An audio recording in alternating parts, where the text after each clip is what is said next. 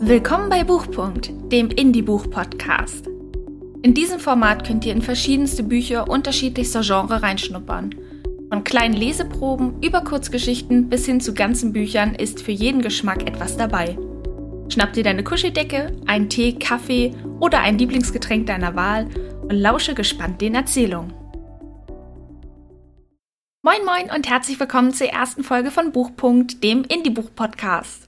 Ich freue mich, dass ich dieses Format ins Leben rufen kann und möchte mich gerne einmal vorstellen. Ich bin Sarah und begeisterte Leserin verschiedenster Bücher, Autoren und Genre. In unserer ersten Folge beginnen wir mit einem Buch von Katharina Gerlach. Diese stelle ich euch nun einmal vor. Katharina hat seit ihrer Geburt den Kopf in den Wolken und lebte mit drei jüngeren Brüdern mitten in einem Wald im Herzen der Lüneburger Heide. Schon früh verschwand sie tagelang in magischen Abenteuern, vergangenen Zeiten oder unheimlichen Märchenwäldern, denn auch junge Wilde lernen irgendwann lesen.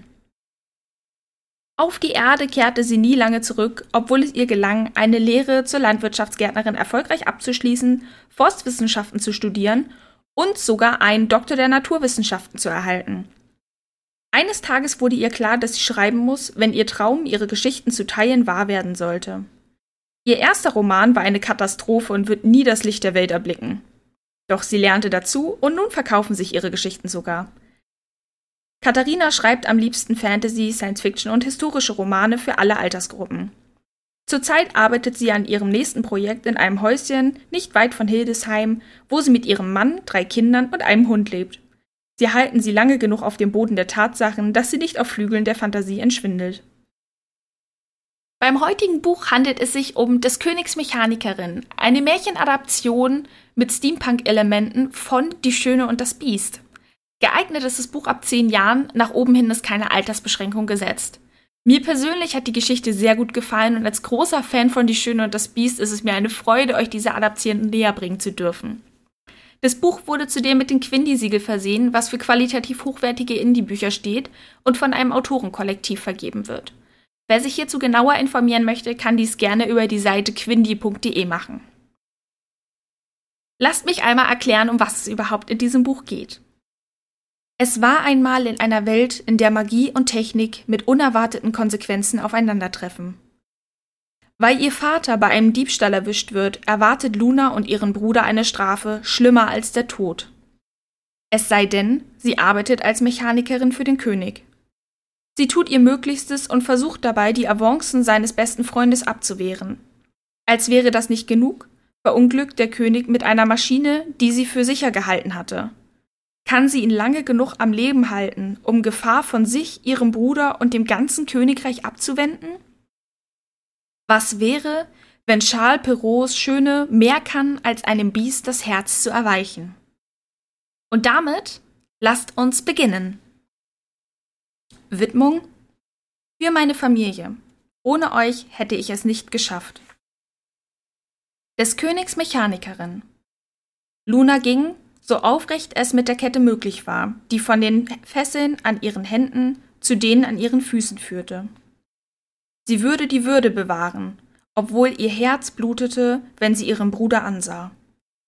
Mit denselben schweren Eisenketten gefesselt, stolperte Mondo neben ihr her und starrte auf den blauen Teppich mit der gelben Stickerei, der den langen Weg vom Portal des Thronsaals zum königlichen Podium reichte.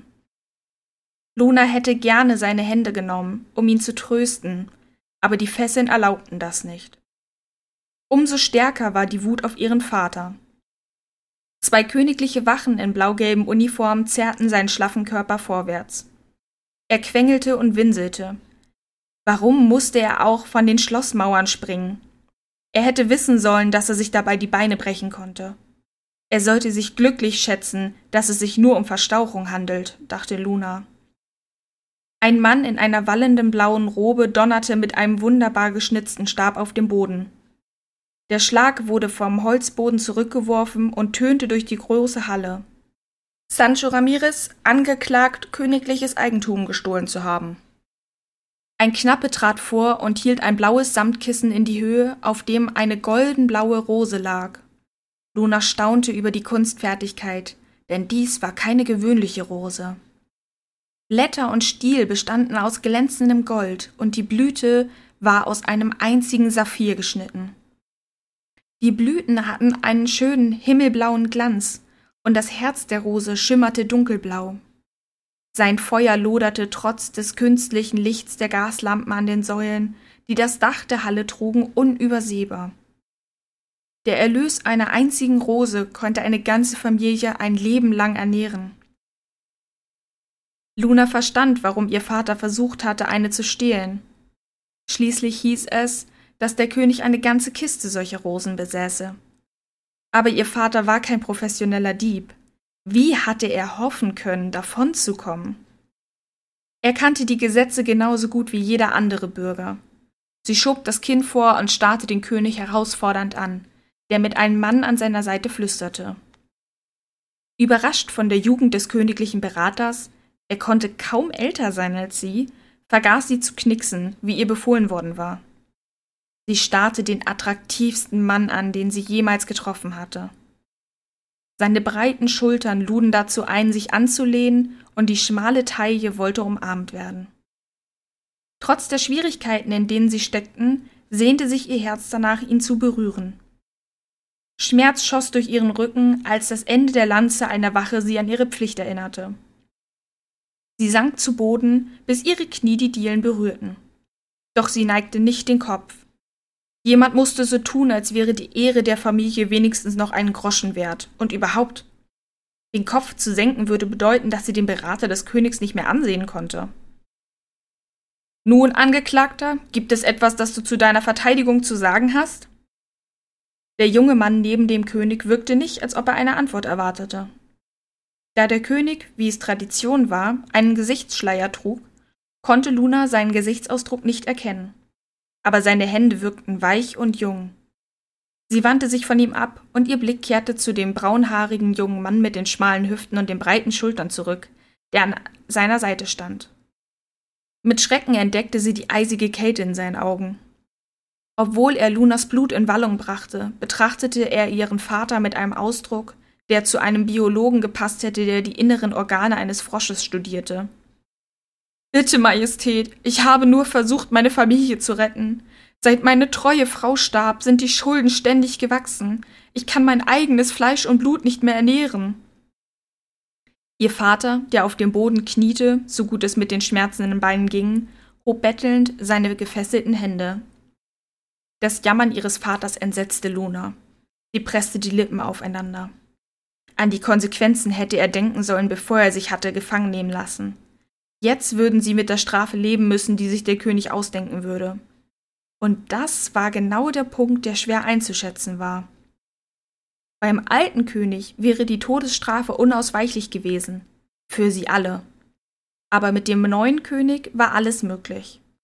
Sie blinzelte eine Träne fort und sah kurz zu ihrem kleinen Bruder, der stumm an ihrer Seite kauerte und den Boden anstarrte.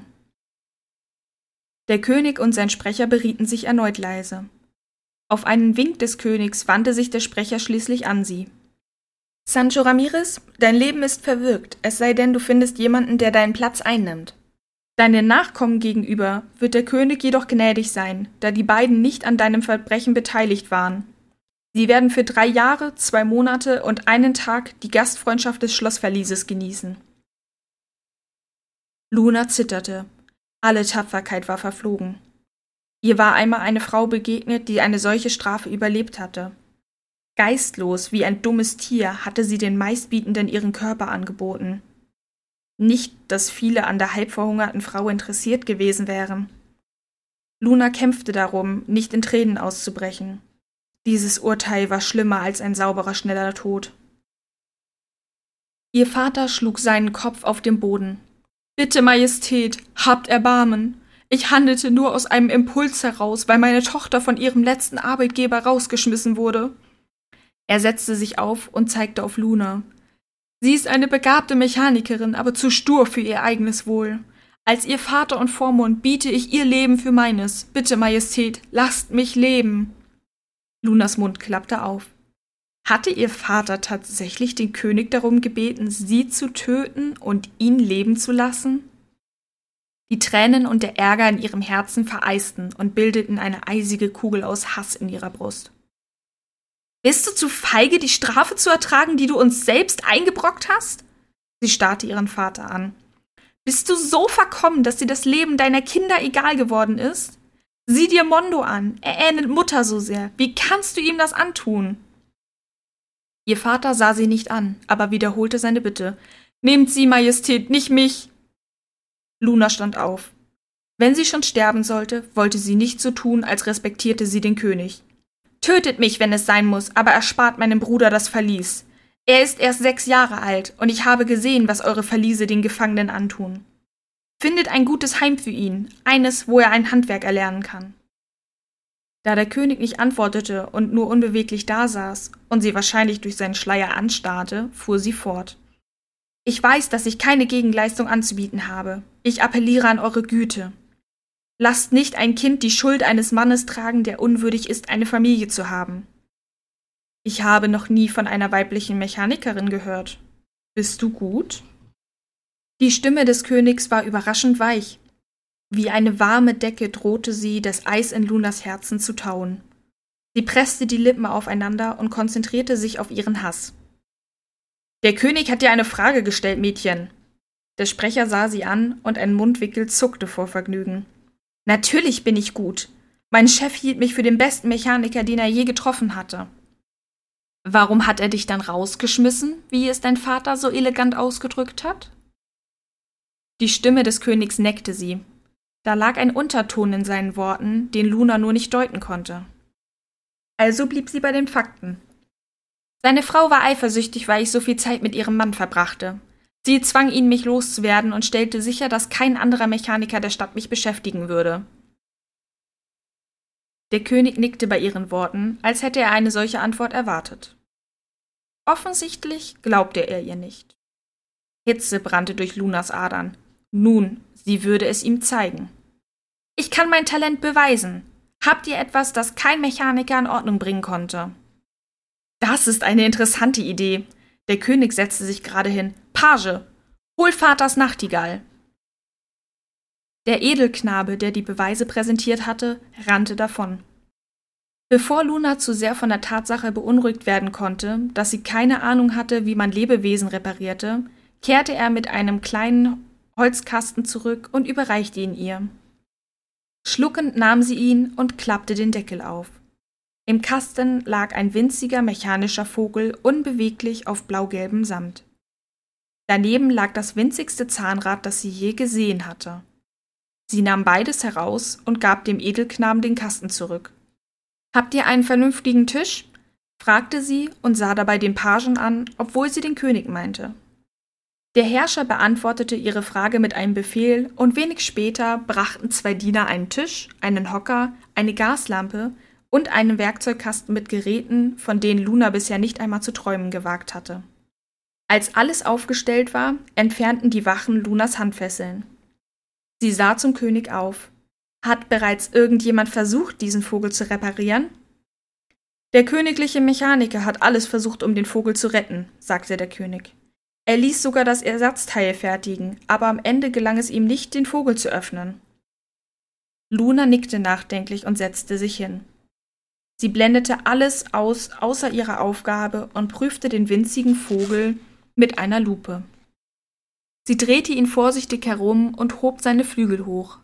Ein Teil der künstlichen Haut des Vogels war durchsichtig, und man konnte gut sehen, wo das ursprüngliche Miniaturzahnrad die Mechanik blockierte. Aber es schien keine Öffnung zu geben. Sie hielt den Vogel dichter an die Lupe und beugte sich vor. Sie musste etwas übersehen haben. Sicherlich konnte man den Vogel öffnen, ohne ihn zu zerstören. Übrigens, sagte der König, wenn du das Spielzeug noch mehr kaputt machst, als es schon ist, sterben du, dein Bruder und dein Vater, bevor die Sonne aufgeht. War klar, sagte Luna. Sie beschloss, den Vogel komplett zu zerstören, sollte sie ihn nicht reparieren können. Ein schneller Tod war besser als das langsame Dahinsiechen in den Verliesen. Sie drehte den Vogel, bis er sie ansah, und versuchte den Schnabel zu öffnen. Das geht nicht mehr, sagte der Sprecher. Sei gewarnt. Der königliche Mechaniker sagte, dass der Schnabel abbrechen würde, wenn er mehr Kraft anwenden würde. Luna zuckte mit den Schultern. Wenn der Vogel früher den Schnabel geöffnet hatte, würde es auch jetzt gehen. Es gab vermutlich einen Trick. Sie schloss die Augen und überlegte, wie er wohl ausgesehen hatte, als er noch funktionierte. In Gedanken sah sie ihn auf einer goldenen Stange sitzen, mit den Flügeln schlagen und den Schnabel zu einem Lied bewegen. Ein Lächeln zupfte an ihren Mundwinkeln. Sie unterdrückte es sofort. Vorsichtig bewegte sie die Flügel und drückte den Schnabel auf. Er brach nicht ab. Der Kopf einer winzigen Schraube wurde sichtbar. Versuchsweise wählte sie den kleinsten Schraubendreher, den sie finden konnte, und lockerte sie. Ein leises Klicken erreichte ihr Ohr. Als sie den Flügel erneut in die Höhe zog, gab es eine kleine Lücke in der durchscheinenden Haut unterhalb der goldenen Federn.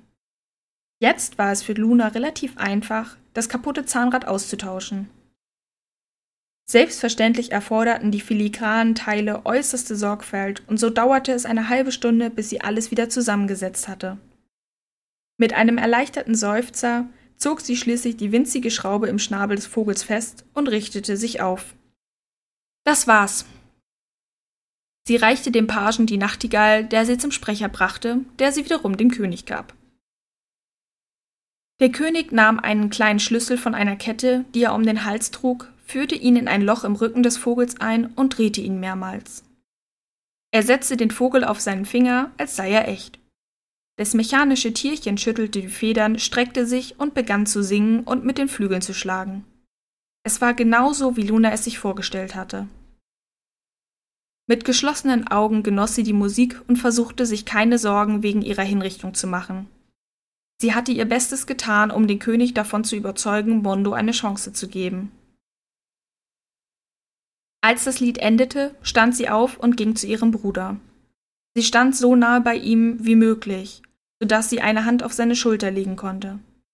Er sah mit Tränen in den Augen zu ihr auf. Das war wunderschön. Du bist die allerbeste Mechanikerin der Welt, Luna. Sein Flüstern füllte die Halle, als hätte er geschrien. Luna wurde rot. Page, versorge sie und ihren Bruder mit Essen, während ich nachdenke. Der König wandte sich an die Wachen. Bringt den Mann ins Verlies. Im Handumdrehen entfernten die Wachen Lunas und Mondos Fesseln und schleiften ihren schreienden und um sich tretenden Vater weg. Wie betäubt erlaubte Luna dem Pagen, sie und Mondo zu einer kleinen Seitentür zu drängen. Er führte sie durch ein Wirrwarr aus Korridoren, was Luna genug Zeit gab, sich wieder zu erholen. Zuerst beleuchteten Gaslampen die weißgetönigten Wände und beleuchteten Wandteppiche und Bilder, aber je weiter sie gingen, desto weniger Dekorationen fanden sich. Bald hörten die Gaslichter auf und Fackeln erhellten den Weg. Sie erreichten eine Halle, die genauso groß war wie der Thronsaal. Die Halle war mit Holztischen und Bänken gefüllt, aber Menschen fehlten. Als ein Diener ihnen Brot, Käse und eine Schüssel heißer Suppe mit einem Glas Milch brachte, wurde ihr klar, dass dies der Speisesaal der Bediensteten sein musste. Sie starrte die Nahrung an. So viel hatte sie nicht mehr auf einem Tisch gesehen, seit ihre Mutter gestorben war. Lächelnd sah sie zu, wie Mondo Essen in den Mund stopfte, noch bevor er sich setzte. Sie kämpfte gegen den Drang, es ihm gleich zu tun. Immerhin war sie im Haushalt des Königs. Da würde sie auf keinen Fall zulassen, als gierig angesehen zu werden. Während sie am Brot knabberte, sah sie den Pagen an. Er saß auf der anderen Seite des Tisches und schlürfte in ebenfalls etwas Suppe. Was macht der König jetzt mit uns? fragte sie. Er zuckte mit den Schultern. Weiß nicht. Luna versuchte, dem jungen Mann ein paar Informationen zu entlocken. Aber er beantwortete ihre Fragen nur mit einem Achselzucken oder einem einzelnen Wort. Schließlich gab sie auf und konzentrierte sich aufs Essen. Während sie es genoss, fragte sie sich, warum ihnen der König Essen zugeteilt hatte. Sollte das ihre letzte Mahlzeit sein? Sie versuchte sich nicht vorzustellen, wie ihr Kopf auf dem Richtblock ruhte. Am besten konzentrierte sie sich ganz auf den Moment. Und dies war ein guter, einer mit jeder Menge Nahrung. Ein paar Diener kamen herein und gingen bald wieder. Später kam ein anderer Page und flüsterte mit ihrem Führer. Luna nahm an, dass er Befehle des Königs brachte. Trotzdem aß sie, bis kein Krümel Brot oder Käse mehr übrig und die Schüssel sauber gewischt war. Mondo lehnte sich mit einem glücklichen Seufzer gegen sie und tätschelte seinen Bauch. Das reicht erstmal, sagte er und sah zu ihr auf. Wird dir der König jetzt den Kopf abhacken? Ich bin mir sicher, dass er einen guten Platz für dich finden wird. Luna hatte keine bessere Antwort. Wenn er dich tötet, will ich auch nicht mehr leben. Ich will bei dir bleiben. Er drückte ihren Arm, was Luna die Kehle zuschnürte und es ihr schwer machte, die Tränen zu schlucken. Kommt! Der Page stand auf und ging los, ohne zurückzublicken. Widerwillig nahm Luna Mondos Hand und folgte ihm. Mit so vielen Dienern und Wachen in den Korridoren blieb ihr nichts anderes übrig, besonders da sie den Ausgang des Schlosses nicht kannte. Der Page führte sie durch weitere Flure. Als Luna bereits dachte, dass sie einen davon wiedererkannt hätte, den sie auf dem Weg zum Speisesaal der Bediensteten gesehen hatte, führte er sie eine enge Treppe hinauf. Sie stiegen, bis Lunas Beine schmerzten.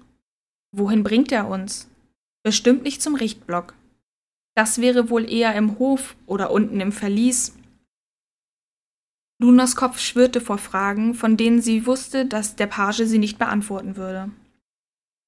Schließlich endeten die Stufen in einem kurzen Flur mit schlichten weiß Mauern und sechs dunklen Holztüren auf der linken Seite. Der Page öffnete die letzte. Das ist für euch. Er zeigte auf das Zimmer hinter der Tür. Macht es euch nicht zu bequem, der König wird bald nach euch schicken. Schweigend betraten Luna und Mondo den kleinen Raum. Er enthielt ein einfaches Holzbett, bereit genug für zwei, einen Schrank, zwei Stühle und einen winzigen Tisch. Das Giebelfenster bot einen Blick auf die königlichen Gärten, und Luna musste blinzeln, um den grauen Nebel aus den Schornsteinen der Stadt in der Ferne zu erkennen. Alles sah verdächtig friedlich aus. Es gibt ein Bad, der Page zeigte auf eine schmale Tapetentür zwischen dem Bett und dem Schrank, die Luna vorher nicht bemerkt hatte. Ich geh zuerst. Mondo ließ ihre Hand los und verschwand in einem kastenähnlichen Raum. Ein Gaslicht begann zu flackern, bevor er die Tür schloss. Als sich Luna umdrehte, um dem Pagen zu danken, war er bereits gegangen. Die Tür hatte er angelehnt. Sie schloss sie, setzte sich auf das Bett und sah sich um. Das Zimmer war sauberer als alle, die sie bisher gesehen hatte. Das war kein Wunder, wenn man bedachte, wie viel Ruß und Staub es in der Stadt gab. Sie war froh, dass sie einen letzten Augenblick der Ruhe in einem so schönen Zimmer verbringen durfte. Die Spülung rauschte und Mondo kehrte zurück. Er wischte seine Hände an der Hose ab und beäugte das Fenster. Meinst du, du passt da durch? Vielleicht können wir über die Dächer abhauen. Luna lächelte. Du hast entschieden zu viele Spionageromane gelesen, junger Mann. Aber wir müssen fliehen und die Treppe wird bestimmt beobachtet. Komm her. Luna klopfte neben sich auf die Steppdecke. Lass uns eine Weile ausruhen und Kraft sammeln. Wir brauchen sie bestimmt. Er kuschelte sich an sie und gähnte. Sie summte sein Lieblingslied und bald schnarchte er.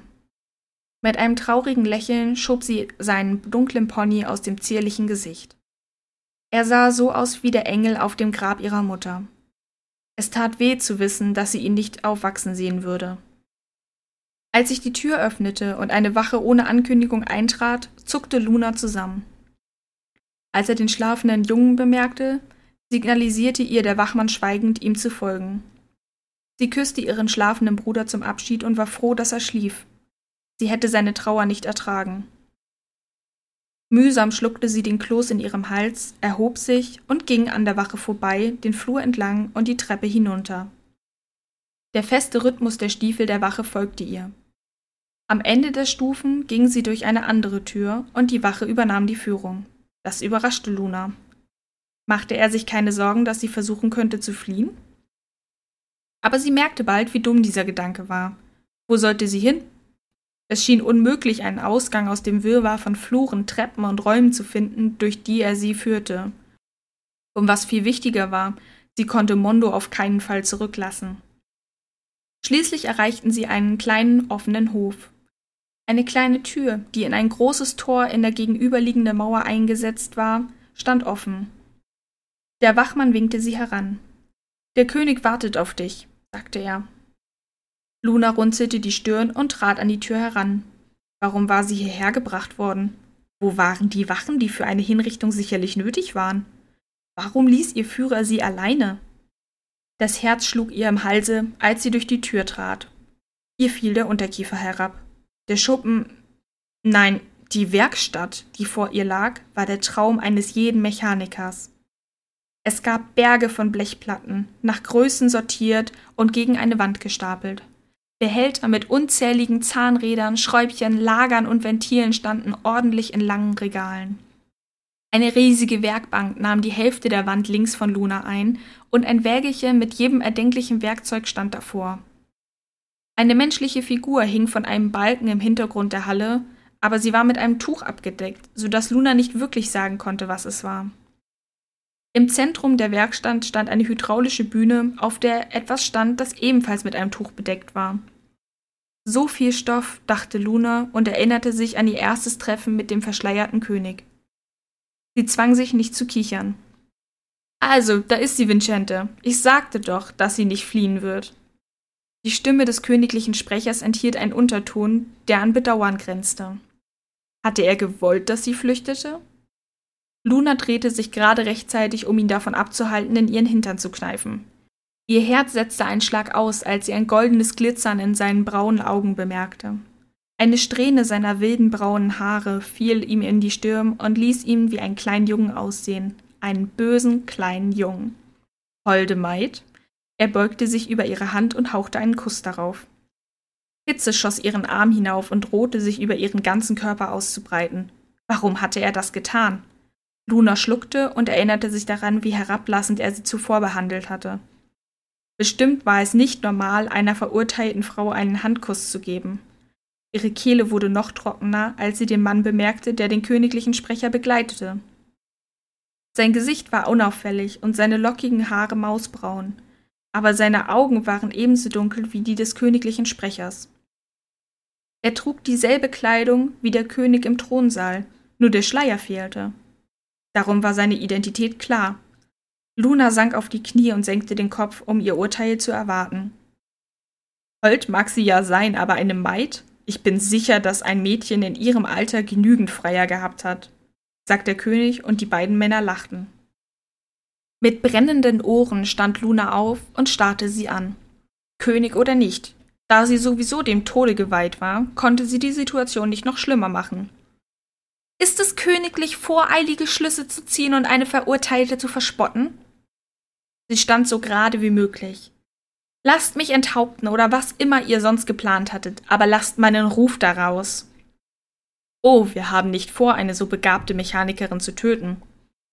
Der Ton der sanften Stimme des Königs ließ Luna die Haare zu Berge stehen. Was für einen fiesen Hintergedanken hatte er jetzt ausgebrütet? Würde jemand ihre Schreie hören, wenn er etwas Unanständiges tat? Falls sie jemand hörte, würde derjenige sicher wegsehen. Sie trat einen Schritt zurück. Scheu wie ein Reh. Der Sprecher kicherte. Komm schon, Gustavo, hör auf, sie zu necken. Der König nahm Lunas Arm und zog sie mit sich zu der hydraulischen Bühne. Dabei hätte sie es vorgezogen, die menschenförmige Figur im Hintergrund der Werkstatt zu untersuchen. Wir brauchen deine Hilfe. Darum habe ich dein Leben und das deines mitleiderregenden Vaters verschont.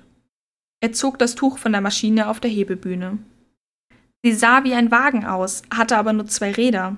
In der Mitte gab es einen großen hässlichen Motor und obendrauf einen Sattel. Mein Hofmechaniker erfand diese Maschine, aber nach dem ersten Test verschwand er. Jetzt trauen wir uns nicht, sie zu fahren. Was wäre, wenn etwas kaputt geht? Ohne einen guten Mechaniker wären wir verloren. Luna spürte echte Begeisterung in seiner Stimme. Er schien sich wirklich für diesen unheimlichen Wagen zu interessieren. Moment mal, was hatte er gesagt? Er wollte sie nicht töten? Ihre Knie wurden weich und sie kämpfte darum, die Haltung zu bewahren. Sie würde nicht sterben. Warum war es so schwer, die Hände vom Zittern abzuhalten? Also los, sieh sie dir an. Mach dich damit vertraut. Wenn du mir sagen kannst, wie sie funktioniert, bevor die Sonne untergeht, teile ich meinen Kakao mit dir. Er zeigte auf ein Tablett mit Tasten und einem Krug darauf. Zum ersten Mal, seit sie die Wachen an diesem Morgen geweckt hatten, um sie aus ihrem Heim zu schleifen, entspannte sie sich und lächelte. Nicht jedes Mädchen träumt davon, den Becher des Königs zu teilen, Eure Majestät.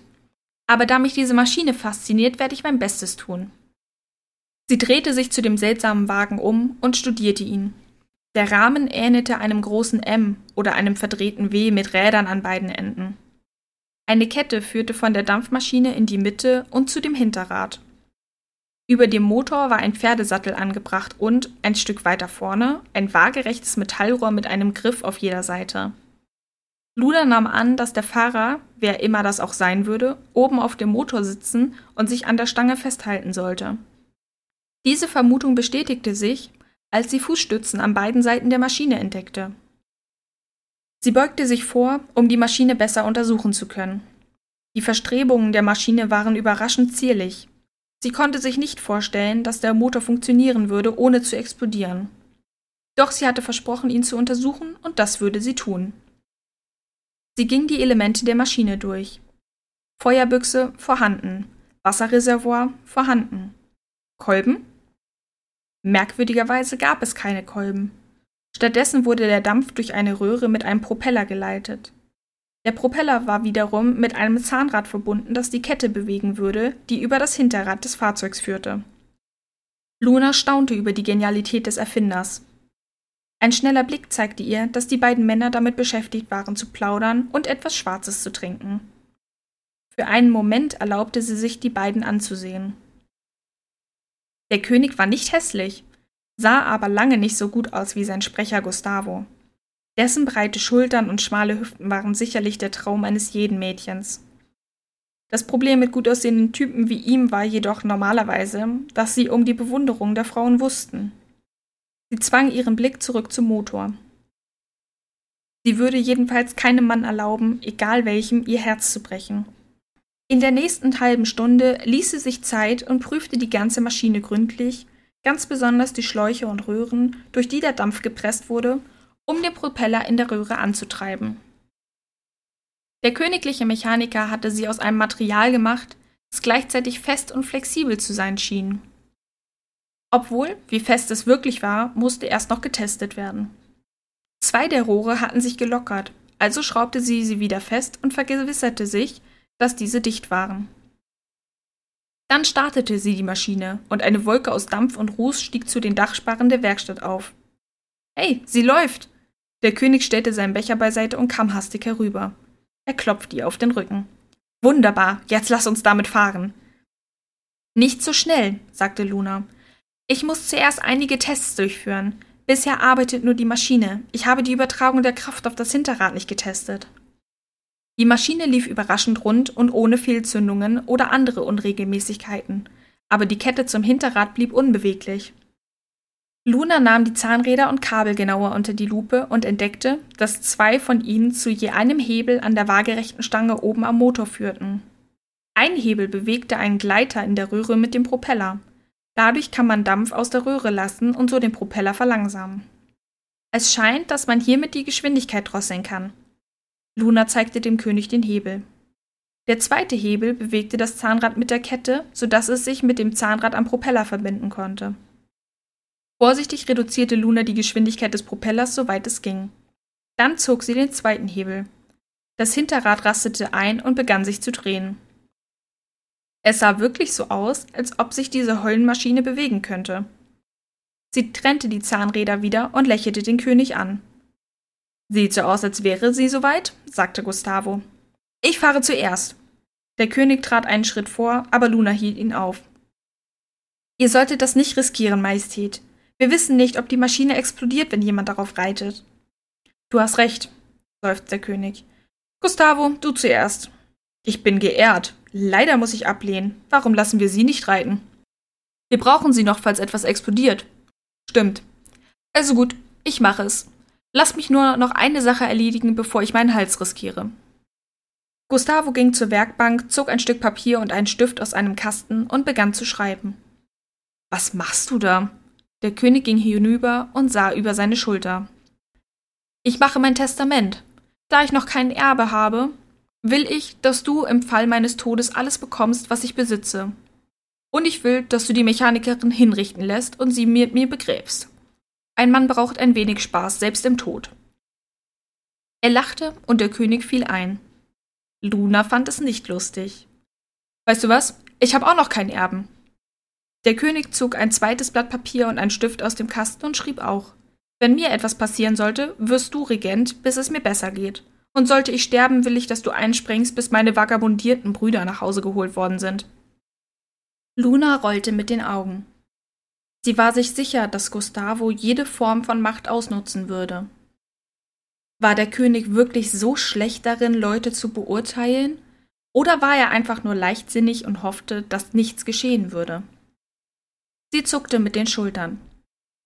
Ihr Blick fiel auf die menschenähnliche Figur an dem Balken im Hintergrund der Werkstatt, und sie hatte eine Idee.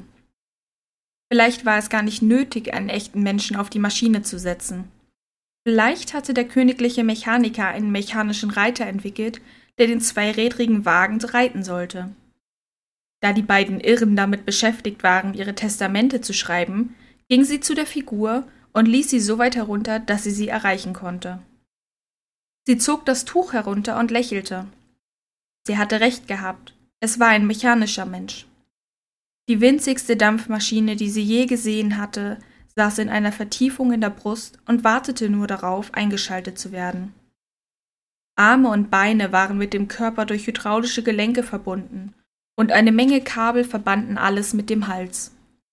Das Einzige, was fehlte, war der Schädel. Luna fragte sich, wo der sein konnte, als Gustavo ihren Arm ergriff. Komm schon, wir brauchen dich. Du musst unsere Testamente als Zeugin unterschreiben. Das brauchen wir nicht, Luna zeigte auf den mechanischen Menschen. Der da könnte an eurer Stelle reiten. Auf keinen Fall, sagte Gustavo. Der hat ja kein Gehirn. Der Hofmechaniker verschwand, als er versuchte, eines von einem Hingerichteten zu bekommen. Er zeigte auf einen Apparat, der einem Sieb mit einem Kabel ähnelte, das zum fehlenden Schädel führte. Er meinte, er könnte alle Erinnerungen einer lebenden Person in seinen Metallmann verschieben und wieder zurück.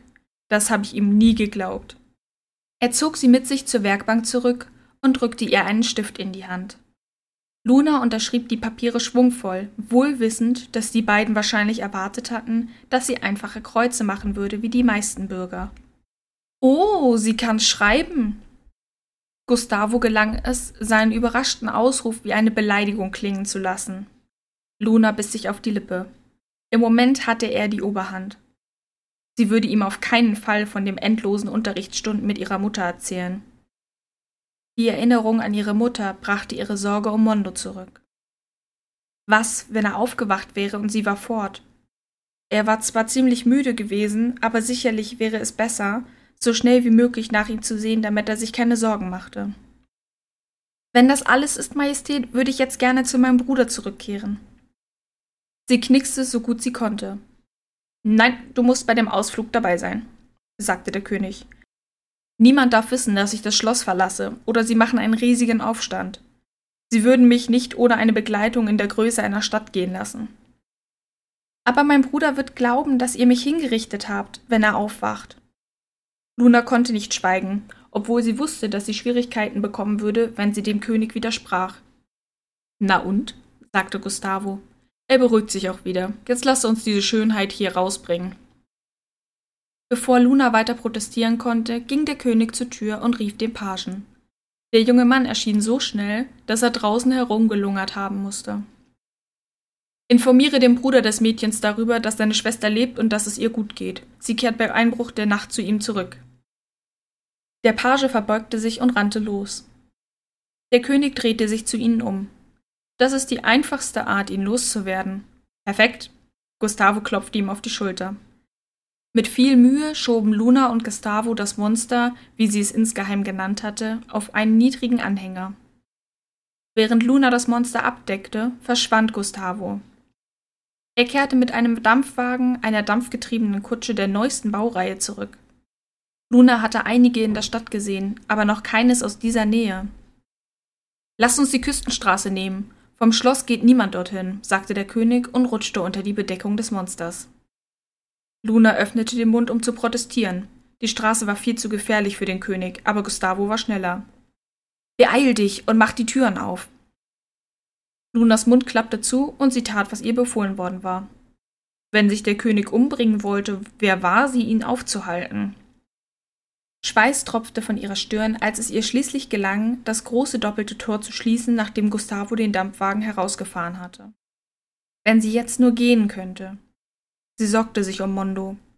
Schließlich war er erst sechs und könnte leicht in Schwierigkeiten geraten, wenn sie nicht da war. Aber Gustavo würde sie nicht gehen lassen, also stieg sie widerwillig auf den Dampfwagen. Sie hielt den Blick gesenkt, als sie durch eine Reihe von Schlosshöfen tuckerten. Als sie nach einer langen Diskussion zwischen Gustavo und den Wachen das Haupttor passierten, überlegte sie abzuspringen und sich in der Menge der Bittsteller zu verstecken, die am Tor auf eine Audienz mit dem König warteten. Wenn sie wüssten, wie nahe sie ihrem Herrscher waren. Aber sie lief nicht davon, weil sie an Mondo dachte. Sie würde ihn nicht aus dem Schloss holen können, und allein würde er nicht hinausfinden. Sie seufzte, als der Dampfwagen beschleunigte. Gustavo fuhr durch die Stadt, ohne auf Fußgänger Rücksicht zu nehmen. Oft sprangen die Leute im letzten Moment aus dem Weg des Dampfwagens. Luna war froh, als sie die Stadttore passierten. Je weiter sie aus der Stadt herausfuhren, desto weniger Menschen waren da. Schließlich hielt Gustavo an. Du kannst herauskommen, rief er in Richtung Anhänger. Mann, ich dachte schon, die Wachen hätten mich entdeckt, als sie darauf bestanden, den Anhänger zu durchsuchen. Lachend warf der König die Plane zurück. Er überließ es Gustavo und Luna, das Monster vom Anhänger zu rollen. Bald tuckerte die Maschine vor sich hin und Gustavo stieg auf. Er sollte etwas aufsetzen, das den Kopf schützt. Andererseits würde es Luna nicht stören, wenn ihm der Kopf etwas wehtäte. Lass uns hoffen, dass er ihn sich an einem Baum oder so etwas stößt. Der König klopfte ihm auf die Schulter und sie sah ihm nach, als er davonrollte. So eine seltsame Freundschaft. Nun ja, wenn man bedenkt, wie oberflächlich die beiden sind, überrascht es mich eigentlich nicht. Wenigstens kann der König ziemlich anständig sein, wenn er will. Gustavo beschleunigte das Monster etwas und begann auf der Wiese neben der Straße im Kreis zu fahren. Zuerst holperte und ruckte die Maschine, aber bald hatte er sie unter Kontrolle. Lasst uns ein Stück die Küstenstraße entlangfahren und sehen, wie schnell es ist, schrie er und düste los. Idiot, warte auf uns! Der König sprang in den Dampfwagen und wartete kaum auf Luna, bevor er dem Monster hinterherraste. Gustavo schrie und jauchzte und genoss die Fahrt offensichtlich. Der König beschleunigte, um ihn einzuholen. Luna stockte der Atem, als sie das Kliff von mindestens hundert Fuß an der rechten Seite der gefährlich schmalen Straße sah. Sie klammerte sich an die Armlehne des Sitzes, um nicht aus dem Dampfwagen geschleudert zu werden, die auf der Straße heftig durchgeschüttelt wurde. Ihr Herz arbeitete so laut wie die Kolben einer Maschine. Sie schwor sich, dass sie, wenn sie diese Fahrt überleben würde, ihren Bruder schnappen und das Königreich für immer verlassen würde. In diesem Moment wäre sie lieber sonst wo auf der Welt gewesen als in dem Dampfwagen. Hör auf, so grantig auszusehen, sagte der König. Das macht Spaß. Nein, tut es nicht. Luna biss sich auf die Lippe, um das nicht laut zu sagen. Stattdessen fragte sie, Warum lässt du dich von Gustavo zu so einem gefährlichen Unternehmen überreden? Wenn etwas geschieht, haben wir nicht einmal einen anständigen Doktor in der Nähe. Aber das ist doch Teil des Spaßes. Mit Gustavo kann ich all das machen, was mir meine Berater nicht erlauben. Luna versuchte erfolglos den Blick von der schmalen Straße zu heben, die sich an den Klippen entlang wand, um dem König einen bösen Blick zuzuwerfen. Du wirst ohne Erben sterben. Ach komm schon. Es passiert schon nichts. Und wenn doch, gibt es immer noch meine kleinen Brüder. Luna konnte nicht glauben, wie unverantwortlich er sich benahm. Der Dampfwagen glitt stöhnend und ächzend um eine weitere Haarnadelkurve, aber der König wurde nicht langsamer. Das Monster bog eben um die nächste Kurve vor ihnen. Es fuhr mit einer Geschwindigkeit, die Luna wünschen ließ, dass sie nie herausgefunden hätte, wie es funktionierte. Schweiß lief ihr über die Stirn und stach in ihren Augen. Diese Männer waren irre, alle beide. Der König schleuderte den Dampfwagen um ein paar weitere Kurven und hielt mit kreischenden Bremsen neben Gustavo. Luna entspannte sich erleichtert und starrte die beiden Freunde an. Gustavo wischte sich die Finger am Ärmel seiner Samtweste ab, bevor er seinen Freund auf den Oberarm boxte.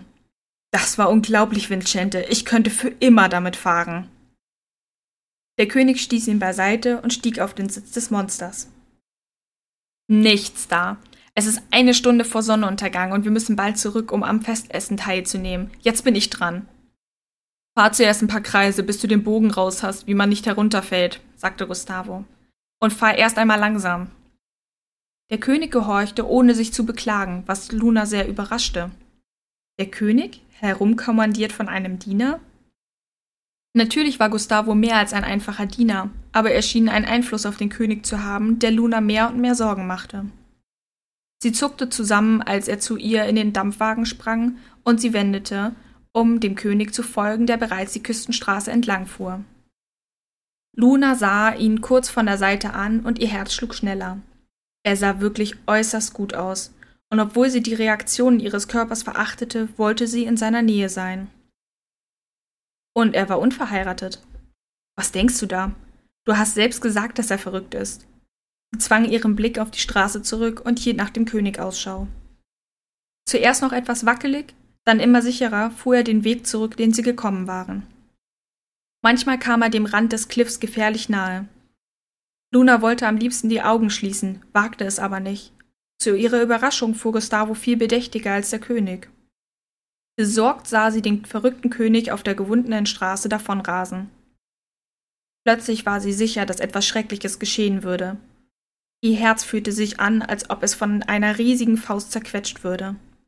Dasselbe Gefühl hatte sie ein einziges Mal zuvor gespürt, und zwar am Tag, als ihre Mutter gestorben war. Trotz ihrer Mischung aus Zu- und Abneigung packte sie Gustavos Arm. Ein elektrischer Schlag schoss durch ihren Arm und es fiel ihr schwer, ihre Stimme im Griff zu behalten. Fahr bitte schneller, wir müssen ihn aufhalten. Bist du verrückt? Die Straße ist gefährlich, wenn wir zu schnell fahren. Ich weiß, deshalb müssen wir uns doch beeilen. Gustavo ignorierte sie und fuhr vorsichtig weiter. Luna war nahe dran, aus dem Wagen zu springen und zu rennen, aber der Dampfwagen war viel schneller, als sie es je sein konnte. Sie kämpfte gegen den Drang, Gustavo zu erdrosseln. Wie konnte ein Mann, der so gut aussah, so gefühllos sein? Merkte er nicht, dass sein bester Freund gefährlich nahe an der Kante fuhr. Wieder klammerte sie sich an die Armlehne des Wagens, aber dieses Mal aus einem anderen Grund. Sie musste den König erreichen, bevor ihre Vorahnung wahr werden konnte. Der Dampfwagen bog um die nächste Kurve in der Straße und Luna seufzte.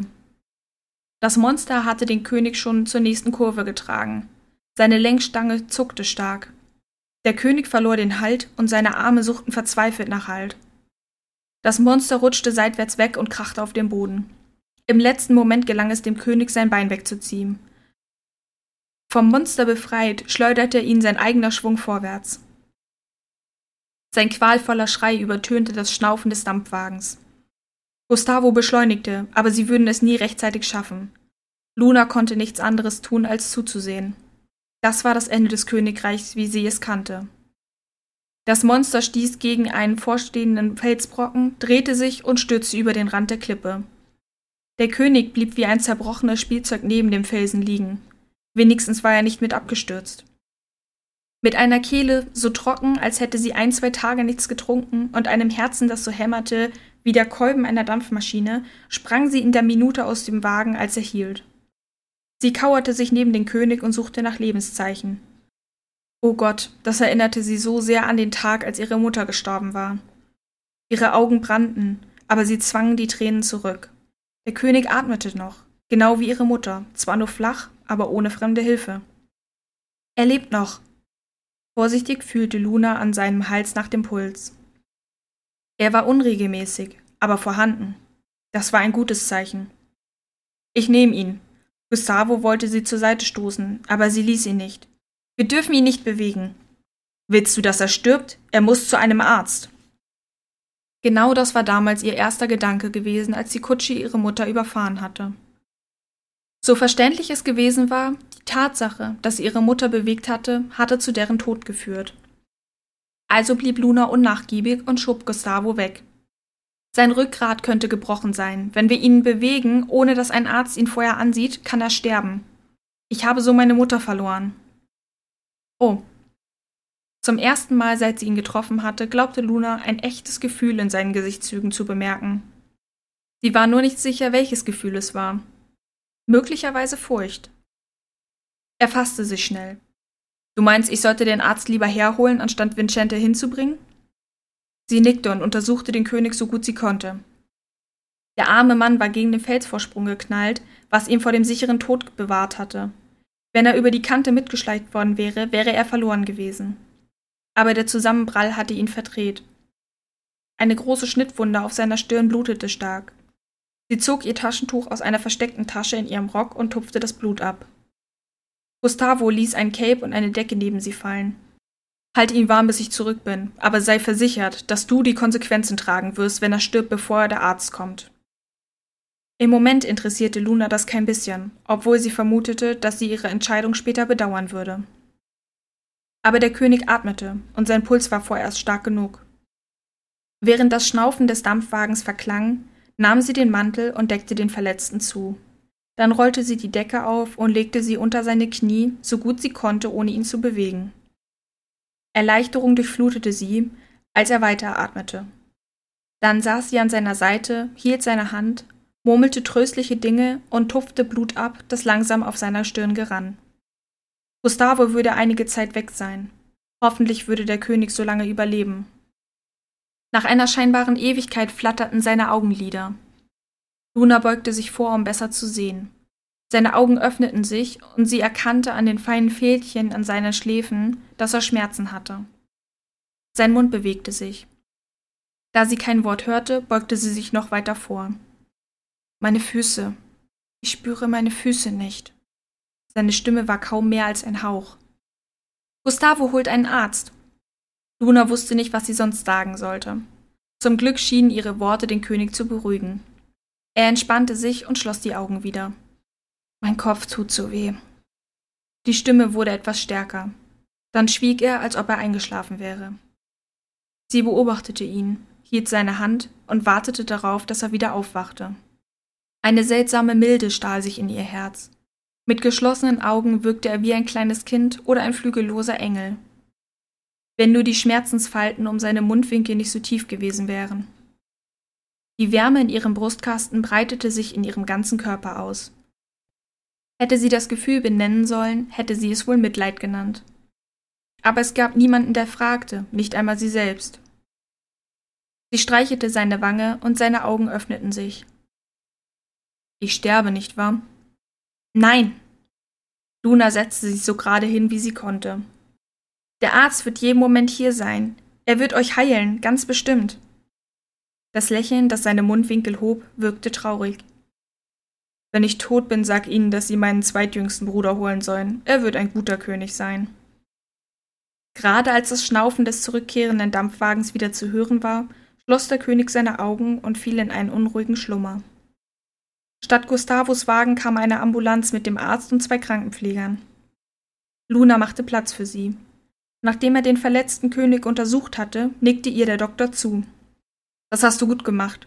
Wenn sein Gehirn nicht zu stark geschädigt ist, überlebt er vielleicht. Mit Hilfe der Krankenpfleger stabilisierte er das Rückgrat durch ein breites Band. Erst danach hoben sie den König auf die Trage und brachten ihn in die Ambulanz. Luna wurde erlaubt, vorne mitzufahren. Sie fuhren schweigend.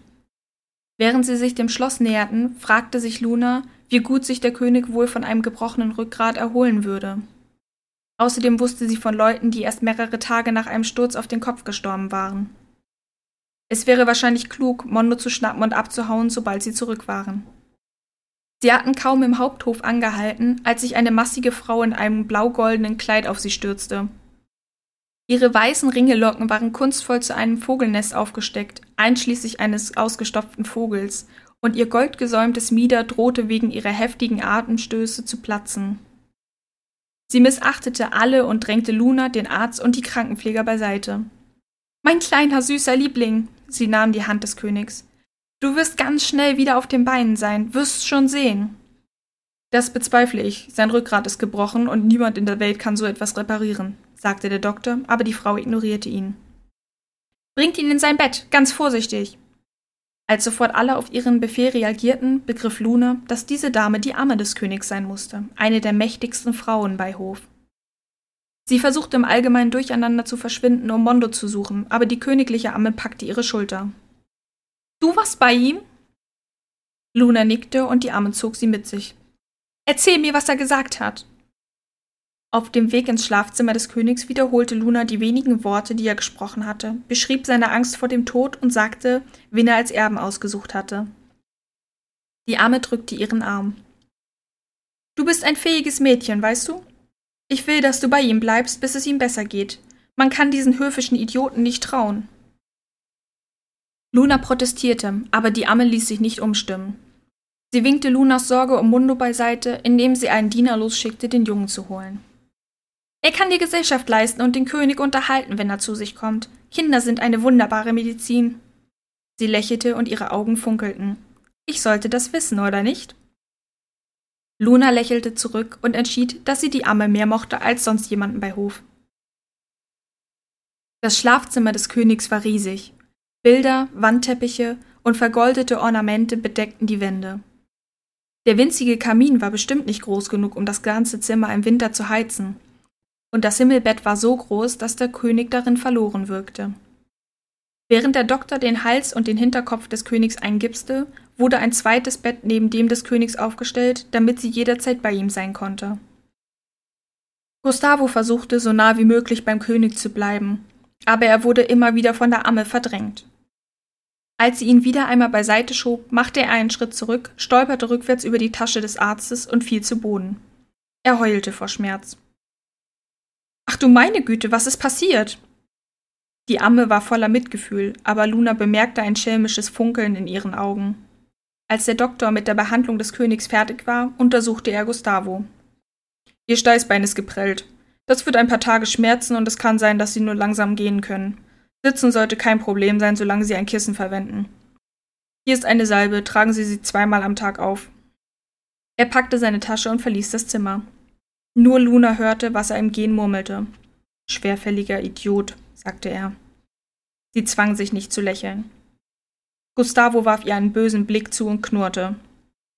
Glaubst du, dein Vater wäre damit einverstanden, dass du Vincentes Schlafgemach teilst? Sie wird nicht allein sein, sagt die Amme. Ihr kleiner Bruder wird Tag und Nacht bei ihr sein. Nun verschwinde von hier, er muss sich ausruhen.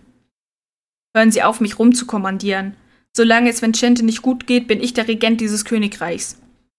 Gustavo stand auf und zog das Testament hervor, das Luna als Zeugin unterschrieben hatte. Plötzlich fühlten sich ihre Hände wie Eisklötze an, die an ihrer Seite herabhingen. Hoffentlich würden ihn die königlichen Berater nicht herrschen lassen.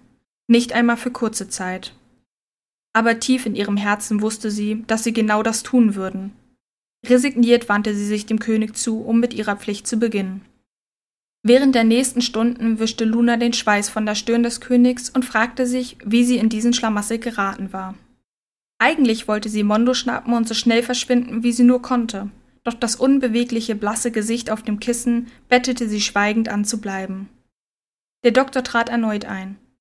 Er hatte sie jede halbe Stunde besucht, dieses Mal brachte er die königliche Amme mit. Sie trug eine Babyflasche. Luna trat zurück, um Platz für sie zu machen. Ich sage immer noch, dass das Gehirn Schaden genommen hat, sonst wäre er inzwischen erwacht. Er stellte seine Tasche auf das Bett, öffnete sie und zog eine Spritze heraus. Ich kann ihm Medizin injizieren, aber wenn er nicht bald trinkt, wacht er nie mehr auf. Die Arme lächelte zuversichtlich, setzte sich auf den Rand des Bettes und steckte den Sauger der Babyflasche in den Mund des Königs. Luna sah fasziniert zu, wie die Amme etwas Wasser in den unbeweglichen Mund presste. Der König gurgelte und schnappte nach Luft, aber sein Körper bewegte sich nicht. Es war unheimlich. Schnell zog ihn die Amme an den Schultern zu sich heran. Da der Gips Hals und Kopf fixierte, rollte er auf die Seite und das Wasser rann aus seinem Mund. Sofort besserte sich seine Atmung. Der Doktor schüttelte den Kopf. Ich sagte doch, dass das nicht funktionieren würde. Ich habe das schon einmal gesehen. Er seufzte und packte seine Sachen wieder in die Tasche. Er muss aufwachen, und zwar bald, sonst ist alles verloren. Lasst uns hoffen, dass meine Medizin ausreicht, denn ich weiß nicht weiter. Ich bleib noch etwas hier. Tränen standen in den Augen der Amme. Als der Doktor gegangen war, streichelte sie die Wange des Königs und lächelte aber das Lächeln erreichte nicht ihre Augen. Er ist mein Kind, der Sohn, den ich nie hatte. Das tut mir so leid. Luna wusste nicht, was sie sonst sagen konnte. Da hatte sie eine Idee. Vielleicht, aber war das nicht unanständig? Ihr Herz raste. Sie konnte das nicht. Nicht mit dem König. Aber was, wenn er starb? Seine Lippen sahen ziemlich ausgetrocknet aus. Sie nahm sich zusammen und wandte sich an die Amme. Würden Sie mir die Babyflasche leihen? Die Augenbrauen der Amme hoben sich, aber sie gab ihr das Fläschchen ohne zu fragen. Luna saugte einen Schluck Wasser heraus, trat näher ans Bett und beugte sich vor. Sehr sanft legte sie ihre Lippen auf die des Königs. Mein erster Kuss, und der Mann reagiert nicht einmal. Wie romantisch, dachte sie, als sie einige Tropfen Wasser in den Mund des bewusstlosen Mannes rieseln ließ. Gleichzeitig rieb sie vorsichtig mit einem Finger über seine Kehle. Wie sie gehofft hatte, schluckte er. Ihre Lippen verspannten sich bei der Bewegung und Schmetterlinge schlugen in ihrem Magen Purzelbäume, aber es gelang ihr, ihm alles Wasser aus ihrem Mund einzuflößen, ohne etwas zu verschütten. Als sie sich aufrichtete, starrte die Amme sie mit großen Augen an. Woher wusstest du, dass das funktionieren würde? Ich hoffte es, sagte Luna. Meine Mutter hat das vor einigen Jahren mit einem Jungen gemacht, der sehr hohes Fieber hatte und überlebte. Wenn mein Junge überlebt, weiß ich jedenfalls, wem ich danken muss. Die Arme blinzelte einige Tränen weg und drückte Lunas Hand.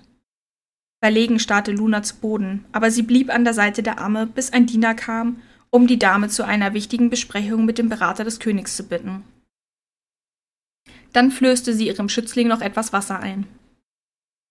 Ein paar Stunden später verabreichte sie dem König einen weiteren Schluck Wasser und er schluckte gehorsam. Inzwischen hatte sie ihm so oft welches gegeben, dass sie dieser Teil der Pflicht nicht mehr störte. Um ehrlich zu sein, genoss sie das Gefühl seiner warmen Lippen auf den ihren. Mittlerweile musste sie seine Kehle nicht mehr reiben, weil er begonnen hatte, ohne diese Stimulierung zu schlucken. Vorsichtig optimistisch sah sie zu dem Krankenpfleger, der hereintrat.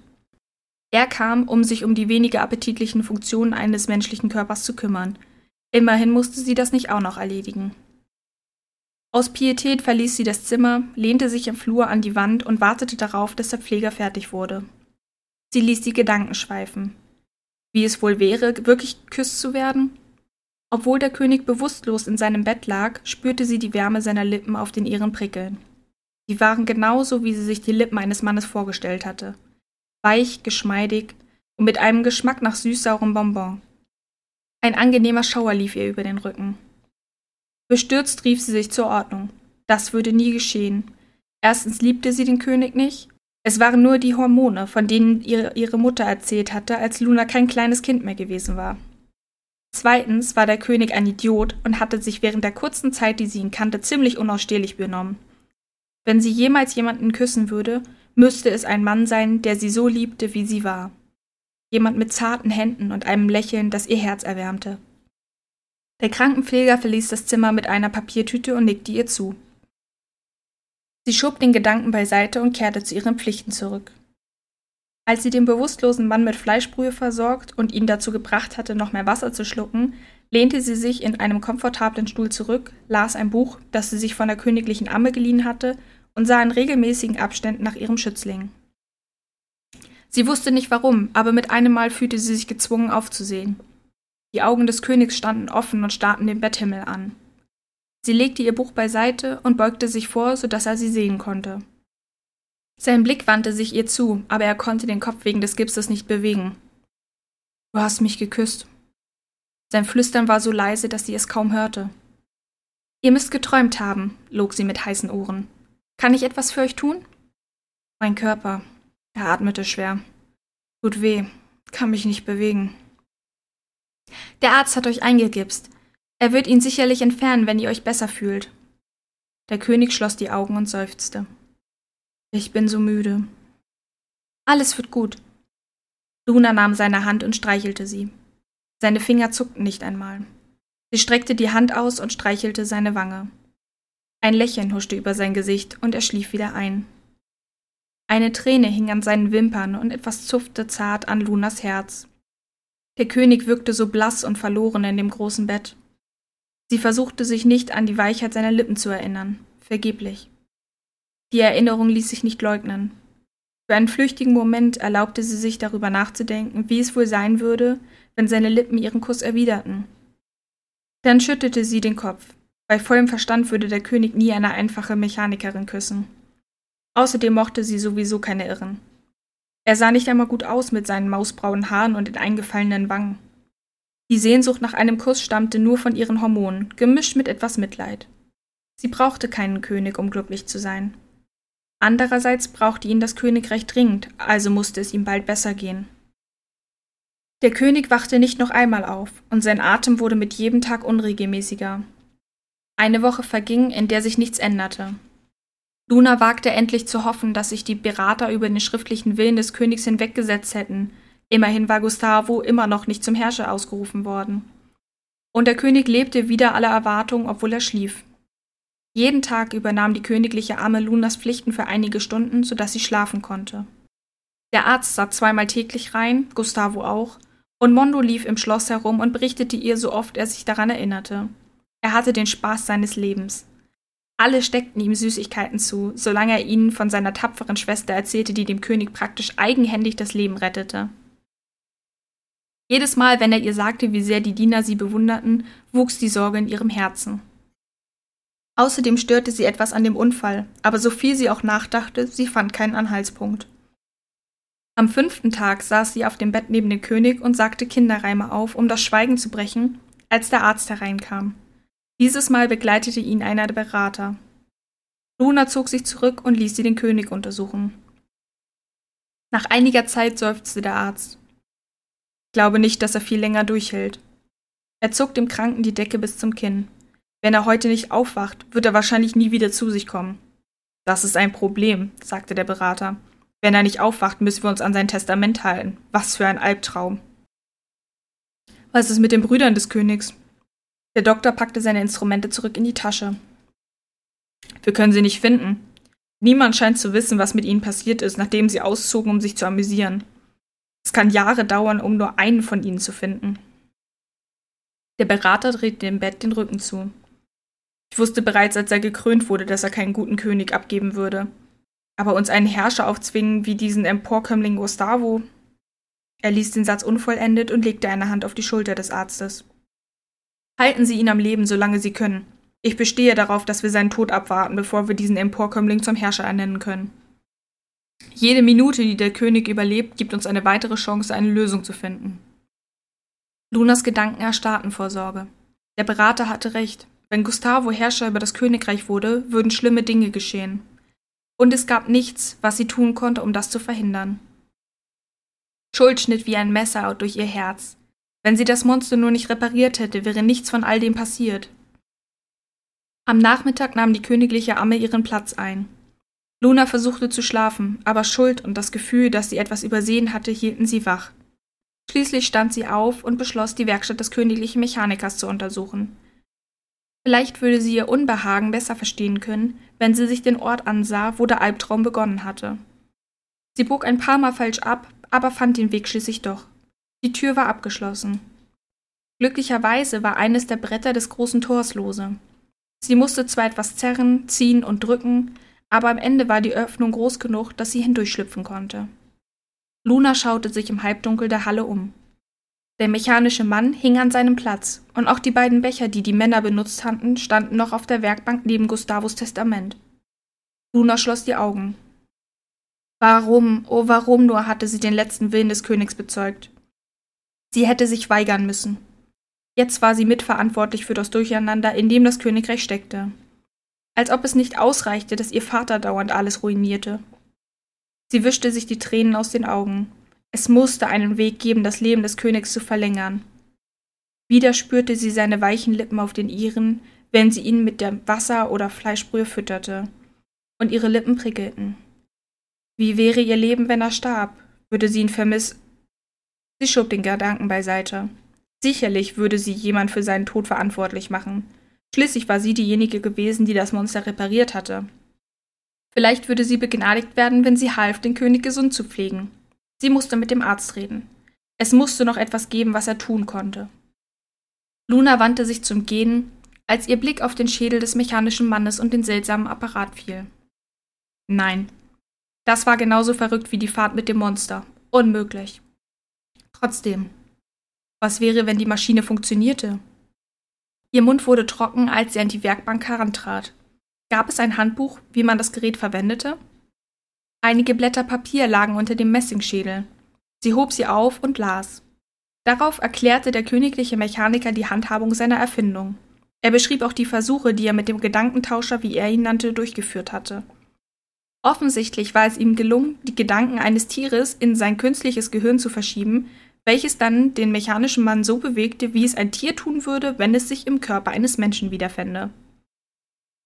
Dann hatte er versucht, die Gedanken in den Originalkörper zurückzuführen, was aber unmöglich schien, bis er entdeckte, dass er einen erst kürzlich verstorbenen Körper brauchte. Der Tod durfte maximal fünf Minuten vor dem Tauschen eingetreten sein.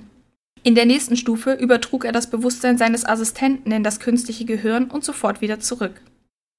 Der Assistent war zwar benommen und war aus dem Schloss geflüchtet, als er sich erholt hatte, aber der Versuch schien ihn nicht beeinträchtigt zu haben. Der Artikel endete mit der Ankündigung, dass der Meister jetzt zwei verurteilte Schuldige aus dem Verliesen holen würde, um zu sehen, ob er den Verstand des einen in den mechanischen Mann und von dort in den Körper des zweiten verschieben konnte. Luna zitterte. Noch ein Irrer, aber wenigstens hatte er seinen zweiten Test nicht beendet. Nachdenklich starrte sie den golden schimmernden Schädel an. Was wäre, wenn dies die einzige Chance für den König war?